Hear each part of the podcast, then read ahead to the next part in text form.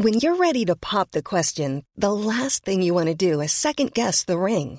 At Bluenile.com, you can design a one of a kind ring with the ease and convenience of shopping online. Choose your diamond and setting. When you find the one, you'll get it delivered right to your door. Go to Bluenile.com and use promo code LISTEN to get $50 off your purchase of $500 or more. That's code LISTEN at Bluenile.com for $50 off your purchase. Bluenile.com code LISTEN.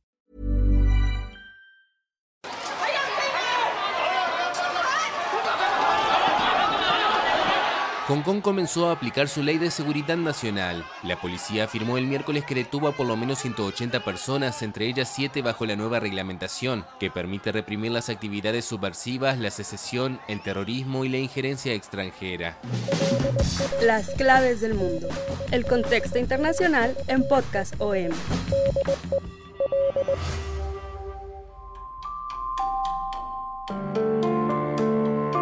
Hola a todos los que nos escuchan, bienvenidos a este su podcast de las claves del mundo. Llevamos un año con este proyecto que nos ha hecho muy felices, haciéndolo cada semana con gusto y buscando temas que les interesen. Y casualmente en este aniversario de las claves del mundo coincide con el aniversario del inicio de las protestas en Hong Kong. Iniciamos precisamente con el tema de las protestas en Hong Kong porque empezaban en todo su apogeo cuando China intentó que el Parlamento hongkonés aprobara una ley de extradición que los manifestantes y organizaciones y partidos opositores a China decían que esto le iba a quitar autonomía a Hong Kong y que iba a ocasionar que los disidentes y opositores al gobierno de Pekín, al Partido Comunista, que fuera más fácil extraditarlos a la China continental aquí empezó toda esta odisea de Hong Kong que un año después continúa y no ha ido para bien. Y en este episodio pues vamos a tratar de dilucidar qué es lo que ha pasado en un año y qué está pasando ahorita que vuelve a ser noticia Hong Kong. Saludo con mucho gusto a mi compañero y amigo Yair Soto. Ya tenemos, ¿cómo ves Yair? Otra vez tocando el tema de Hong Kong.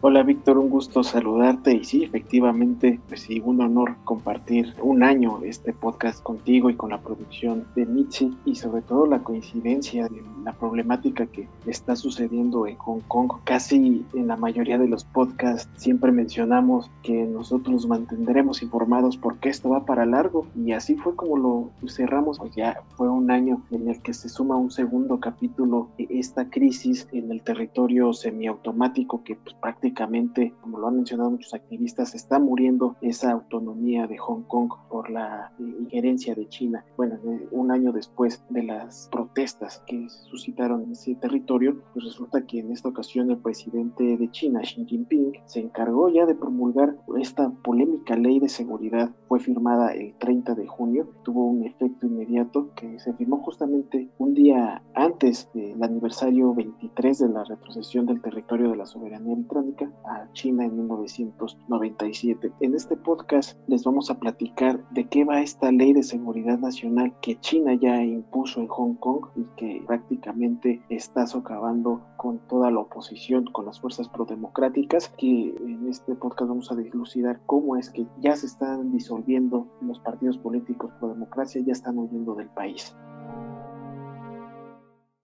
AFP, 3 de julio de 2020. Los leales a Pekín celebran el acontecimiento que puso fin a un siglo y medio de lo que consideran una humillante colonización británica. Pero los defensores de la democracia recuerdan el día con amplias manifestaciones a medida que crece la ira contra Pekín. Este año el evento estaba prohibido por primera vez en 17 años, en el marco de las medidas contra el nuevo coronavirus.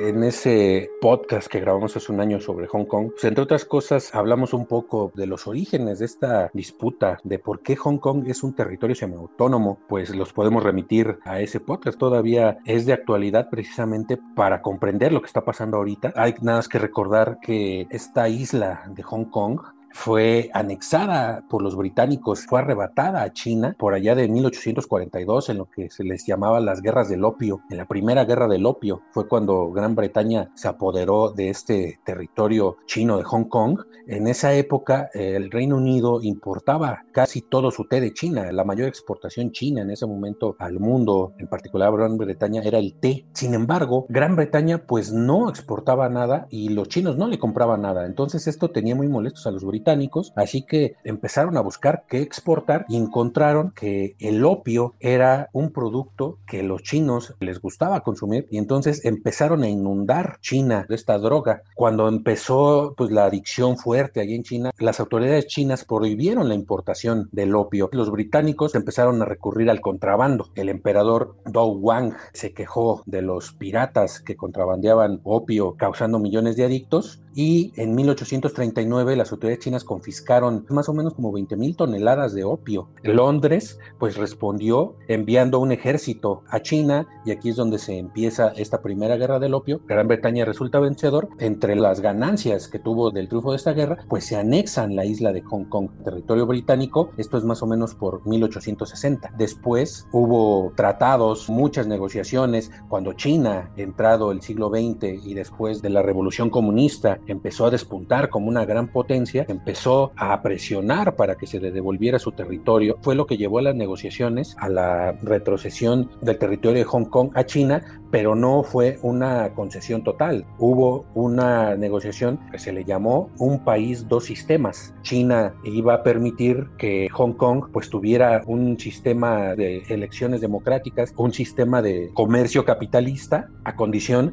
de que se le volviera otra vez a sus dominios ese territorio, también que estuviera bajo tutela de las autoridades chinas. Tantos años de Hong Kong, pues siendo parte de Gran Bretaña, dejó a los habitantes de Hong Kong pues un sentimiento más de pertenecer culturalmente a Occidente que a Oriente. Y es algo que ahorita es parte de lo que lleva a este conflicto. Y así es como pues ha habido muchos conflictos después de que Hong Kong regresó a manos de China.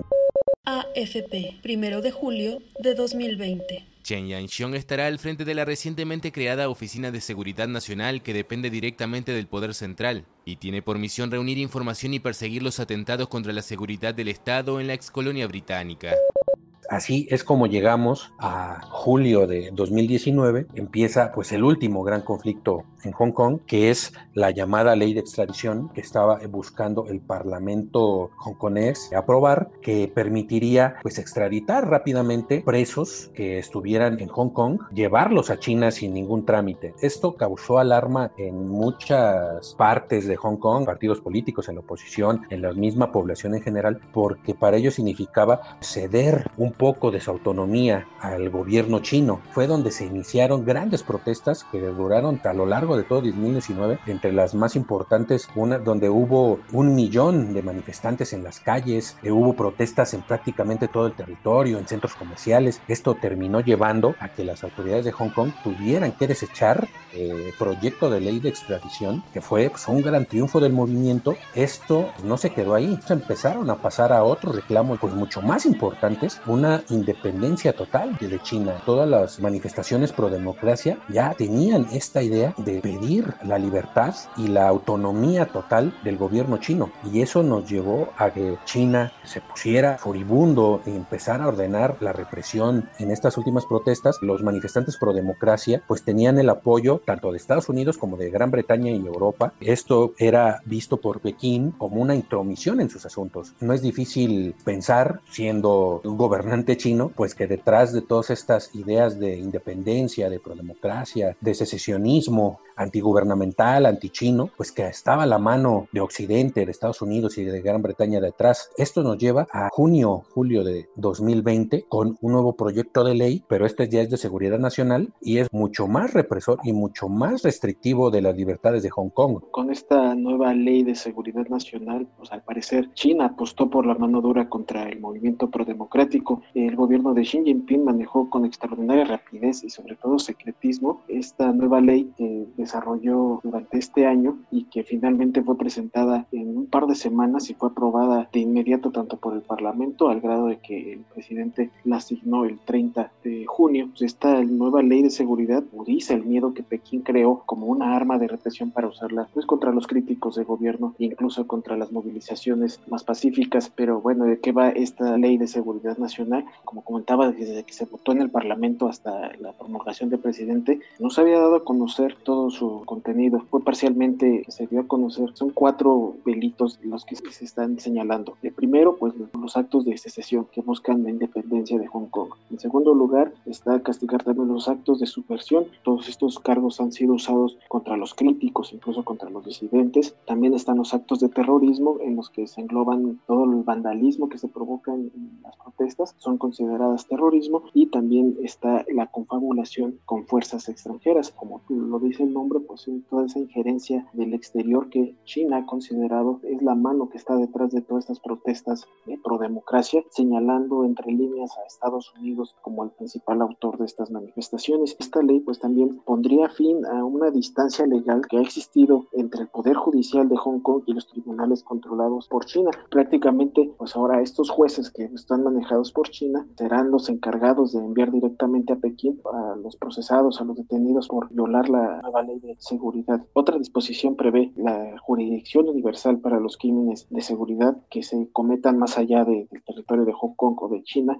y ahora también señala a extranjeros que estén participando como parte de estos delitos también ya pueden ser detenidos y procesados rompiendo los protocolos internacionales. Varios países, bueno, entre ellos Canadá, ya han levantado eh, las alarmas e incluso han llamado a sus ciudadanos a tener cuidado porque esto puede incluso eh, acelerar las detenciones arbitrarias y sobre todo en un contexto en el que ahorita China mantiene una guerra con Estados Unidos, con Gran Bretaña, que ya se intensificó con este tema, incluso con Canadá por el tema de Huawei, que tú nos puedes eh, explicar más a fondo, Vic. Es un conflicto internacional. En Hong Kong se llevan a cabo el 60% del comercio internacional, el comercio chino. Es uno de los territorios más importantes a nivel mundial para las finanzas y el comercio. Es una región estratégica y esta nueva ley de seguridad aplica, según eh, analistas, un cambio fundamental en el sistema legal de gobierno. Estas duras penas que mencionabas, la autonomía reducida, hay que recordar que protestas, pues empezó a haber mucho vandalismo contra la bandera china, contra todos los símbolos chinos, había banderas de Hong Kong, banderas secesionistas, carteles aludiendo a la libertad y a la independencia de Hong Kong. Todo esto fue prohibido por esta nueva ley. Imaginarnos una protesta antigubernamental y que una ley pues te diga que no puedes llevar un cartel donde estés en contra del gobierno y eso sea meritorio de duras penas de cárcel. Estamos viendo pues que es un ataque también a la libertad de expresión total.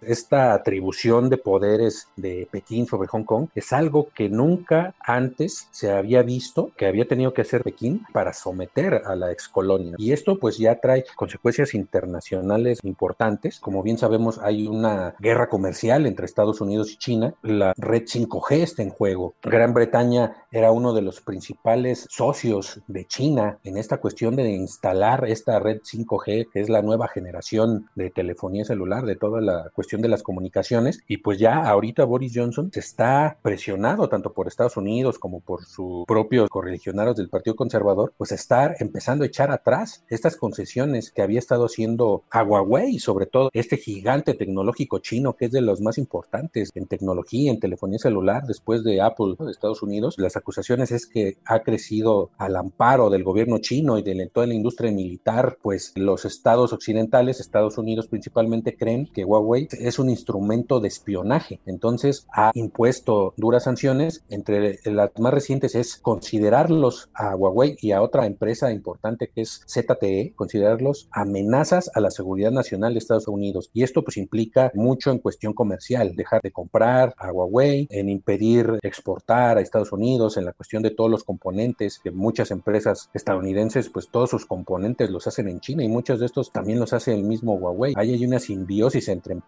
y esto es con lo que quiere acabar el gobierno de Donald Trump, un ataque frontal contra China y contra pues principalmente este, su economía. Eh, todo esto es el contexto de esta lucha geopolítica donde Hong Kong pues es parte del tablero, pero no es cualquier peón del ajedrez, es una pieza fundamental en todo este contexto económico geopolítico. NTD, 12 de junio de 2020. Un grupo bipartidista de legisladores estadounidenses propuso un nuevo proyecto de ley para desconectar al gigante de su suministro de microchips, invitando a los proveedores a abrirse camino en Estados Unidos. Mientras que algunas empresas como Intel Corp y Micron Technology siguen fabricando chips en Estados Unidos, la mayoría se hacen en Asia. Taiwan Semiconductor Manufacturing, o TSMC, tiene más de la mitad del mercado mundial. Los fabricantes de iPhone Apple Inc., Qualcomm Inc. y Nvidia Corp dependen de TSMC para obtener sus chips. La última gota en este vaso que está ya desbordándose, pues es la amenaza o los planes de Gran Bretaña de darle la ciudadanía hongkonesa a aproximadamente 2.9 millones de ciudadanos de Hong Kong. Ya estamos viendo que Australia, Estados Unidos y como mencionabas, Canadá también ya están alineándose en este plan de darle la ciudadanía a millones de hongkoneses y eso ahorita tiene a China enfurecido, ¿no? Ya está amenazando con represalias importantes por este proyecto que primero fue Boris Johnson, el ministro británico, quien lo saca a la luz esta posibilidad de ciudadanizar a hongkoneses, digamos, es parte de estas negociaciones que hubo para la retrocesión de Hong Kong a China entre Gran Bretaña y el gobierno de Pekín. Y ahora critican a Gran Bretaña que esta posibilidad de ciudadanizar a hongkoneses debería haberse hecho desde hace mucho tiempo o debería haberse plasmado en esas negociaciones, en ese acuerdo que llevaron en 1997. Pero ahorita es un arma importante que está manejando Occidente contra Pekín, intentando de que revierta esta ley. Este respaldo internacional podría ser aprovechado por miles de activistas opositores. Ya están considerando que la nueva ley podría suponer fin de las libertades que gozan los hongkoneses frente al resto de los chinos, libertades que debieron haberse mantenido hasta 2047 según el reglamento que tenía junto a Gran Bretaña. Es por eso que varios destacados activistas hongkoneses han anunciado que abandonarán las filas del Partido Pro Democracia de Mosisto tras la ratificación de esta ley. Bueno, de Mosisto pues es un Partido Pro Democracia, que ya también inmediatamente después de que eh, anunció su salida, tanto el secretario general del partido, así como sus dos miembros fundadores, ya anunció también que se disolvía el partido más importante de democracia, que hay que aclarar también que este partido no tenía una consigna independentista, más bien la mayor consigna era defender la democracia dentro del territorio chino. Estos tres personajes todos coinciden que bajo la nueva legislación, la vida y la seguridad de estas personalidades políticas estaban corriendo peligro. Este partido demosisto fue un partido por democracia que fue fundado en 2016 por Joshua Wong, Nathan Lau y Agnes Shaw, los tres famosos dirigentes estudiantiles que desempeñaban un papel clave en la revolución de los paraguas, una de las movilizaciones más importantes y fuertes que hubo dentro de Hong Kong, que duró 80 días en el 2014. Después de estas movilizaciones, estos tres jóvenes pues fundan su partido Pro Democracia, que había tenido bastantes adeptos en las últimas elecciones internas, había arrasado en estas elecciones. Bueno, ahora incluso Nathan Lau, que fungía eh, dentro de estos dirigentes del partido, acaba de asegurar que ya abandonó el territorio y dijo que desde el extranjero va a continuar con el plano activista. También otros grupos pro-independentistas, pro-democráticos como el Frente Nacional de Hong Kong también anunciaron ya igualmente que reducirán su presencia en la ciudad y operarán desde el exterior. Esto debido a los temores también. Consideran que puede haber persecución de sus líderes y de sus integrantes. Estas medidas ya están callando a casi todos los activistas, a todos los opositores, porque esta ley también está contemplando que todas las personas que lleguen a ser detenidas, que violen la ley de seguridad, pues ya no van a poder participar en las elecciones legislativas que están contempladas para septiembre. AFP, 3 de julio de 2020. La nueva ley despertó el pánico en algunos hongkoneses, quienes comenzaron a borrar todo rastro de su compromiso pro democracia en las redes sociales. Temiendo por su seguridad, Nathan Lowe, uno de los más jóvenes activistas de la protesta del año pasado, anunció el jueves que había huido al extranjero. Taiwán es de los primeros países que ofreció asilo a todos los opositores pro democracia de Hong Kong que se vieran afectados por esta nueva ley. Ha habido amenazas militares del gobierno de Pekín hacia Taiwán después de la guerra que llevó al Partido Comunista al poder en China en 1949. Chiang Kai-shek, que es el padre de la nación taiwanesa, huye precisamente a Taiwán y ahí crea su gobierno provisional y pues es desde este momento declararon su independencia y hasta la fecha es así. Taiwán culturalmente se sienten parte de China, se reconocen como parte de un todo con la China continental, económicamente y políticamente ellos claman su independencia del Partido Comunista. Tenemos que ver qué pasa si Taiwán sigue dándole asilo a más hongkoneses. Esto se puede poner muy muy caliente en esa zona del oriente. NTD, 12 de junio de 2020. Y en Taiwán, la Fuerza Aérea Nacional dice que expulsó a varios cazas chinos el martes después de que entraran brevemente en la zona de reconocimiento de la defensa aérea de la isla. China ha estado llevando a cabo ejercicios militares al sureste de Taiwán. Beijing amenazó con usar la fuerza militar si Taiwán se declara independiente. Esto se debe a que China reclama a la isla como su territorio soberano.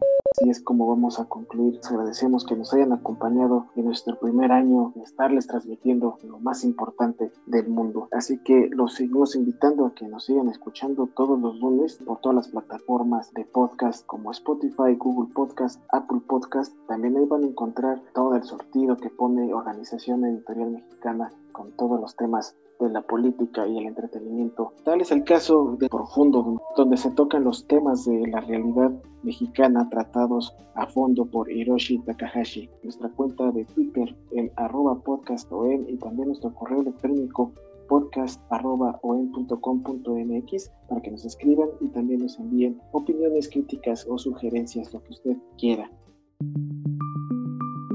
Esta es una producción de la Organización Editorial Mexicana.